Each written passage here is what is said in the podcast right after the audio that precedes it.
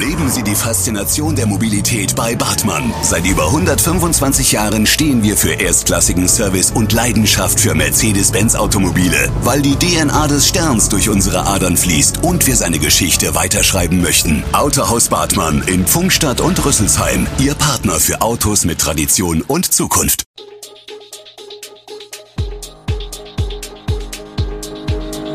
Gude, unser morgendliches News Update.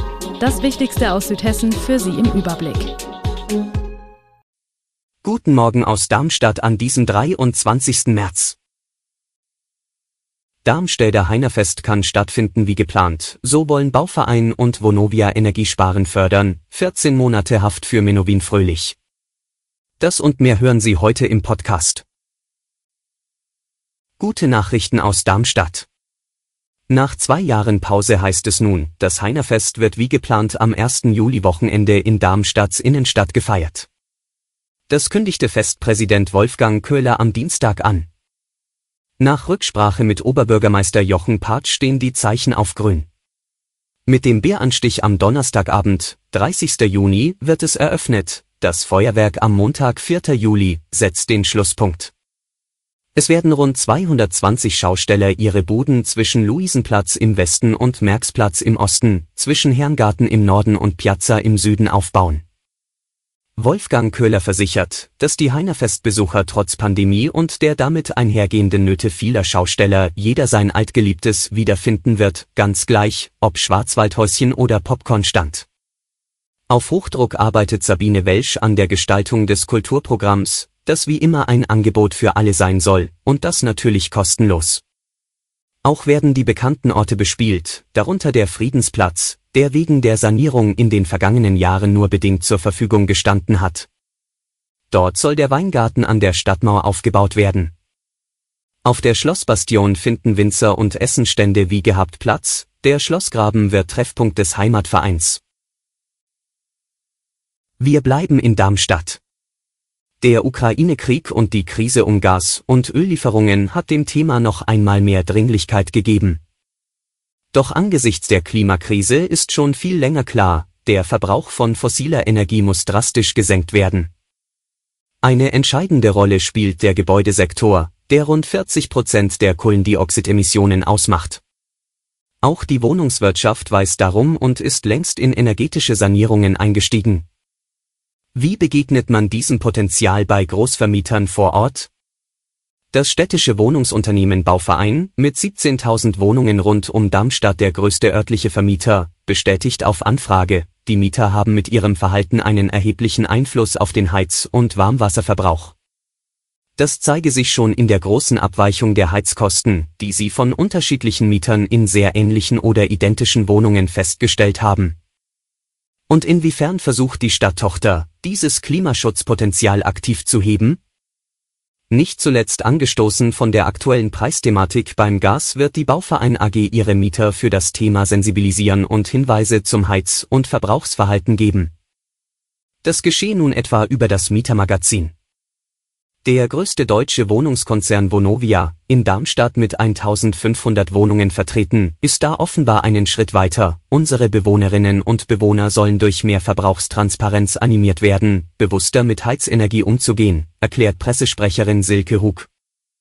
Regelmäßige Informationen sollen ihnen helfen, den individuellen Verbrauch nachzuvollziehen und effizient zu senken. Diese Daten bekämen sie je nach Wunsch monatlich per E-Mail, App oder Post übermittelt. Wir blicken auf einen Gerichtsprozess. Weil er betrunken und ohne Führerschein Auto gefahren ist, hat das Landgericht Darmstadt den Musiker Hasso Menowin fröhlich zu einer Freiheitsstrafe von 14 Monaten verurteilt. Die Kammer setzte die Strafe nicht zur Bewährung aus.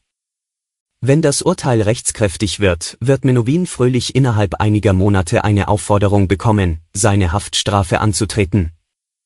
Was war passiert? Am Abend des 21. Juni 2019 war der geständige Musiker bei einem Grillabend mit Freunden nochmal mit dem Auto losgefahren, um Bier, aber auch Kokain, zu holen. Er hatte schon Alkohol getrunken, später wird man bei ihm 1,13 Promille Blutalkohol feststellen. Auf der Landesstraße 3103 in Richtung Seeheim-Jugendheim überholt der Deutschland sucht den Superstar Finalist von 2009 einen PKW, verliert die Kontrolle über seinen Hyundai, überschlägt sich mit dem Auto und wird dabei nur leicht verletzt. Wir gehen nach Oberramstadt. Hier wird das Freibad für die kommende Saison fit gemacht. Die letzte Badesaison im Normalbetrieb liegt lange zurück. Das war 2017 vor dem Beginn der Sanierung, erinnert sich Tobias Silbereis, Leiter des Fachbereichs Sicherheit, Ordnung und Soziales. 2020 sei der Freibadbetrieb mit einem vierwöchigen Probelauf wieder gestartet und 2021 habe die Saison im Zeichen der Corona-Schutzmaßnahmen gestanden. Das hieß Abstands- und Hygieneregeln sowie verschiedene Badezeiten mit maximal 200 Besuchern pro Tag. Wie es in diesem Jahr aussehen wird, stehe derzeit noch nicht fest. Wir hoffen auf ein Stück Normalität. Wenn wir die Besucherkapazität ausweiten könnten, wäre das wünschenswert, auch für die Bürgerinnen und Bürger, sagt Tobias Silbereis.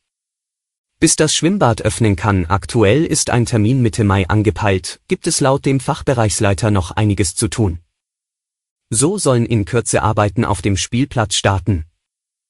Im vergangenen Jahr wurden hier die alten Spielmöglichkeiten wie Wipptiere, Rutsche und Klettergerüst abgebaut, um Platz für ein neues Gerät mit besonderem Fallschutz zu schaffen, wie Silbereis berichtet.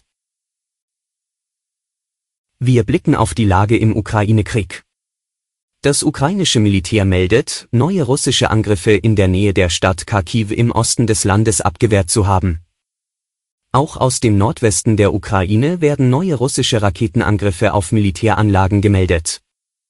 Der ukrainische Präsident Volodymyr Zelensky nannte Friedensgespräche mit Russland in einer Videobotschaft schwierig, er sprach aber auch von Bewegung. Zum Abschluss kommt heute noch das Corona-Update des RKI. Die bundesweite 7-Tage-Inzidenz ist erneut leicht gestiegen. Das Robert Koch Institut RKI gab den Wert der Neuinfektionen pro 100.000 Einwohner und Woche am Mittwochmorgen mit 1734 an. Zum Vergleich, am Vortag hatte der Wert bei 1733 gelegen. Vor einer Woche lag die bundesweite Inzidenz bei 1607. Die Gesundheitsämter in Deutschland meldeten dem RKI binnen eines Tages 283.732 Corona-Neuinfektionen. Das geht aus Zahlen hervor, die den Stand des RKI Dashboards von 5 Uhr 0 Uhr wiedergeben. Vor einer Woche waren es 262.593 Ansteckungen. Alle Infos zu diesen Themen und noch viel mehr finden Sie stets aktuell auf echo-online.de. Gute Südhessen ist eine Produktion der VAM von Allgemeiner Zeitung, Wiesbadener Kurier, Echo Online und Mittelhessen.de. Redaktion und Produktion die NewsmanagerInnen der VAM. Ihr erreicht uns per Mail an audio.vam.de.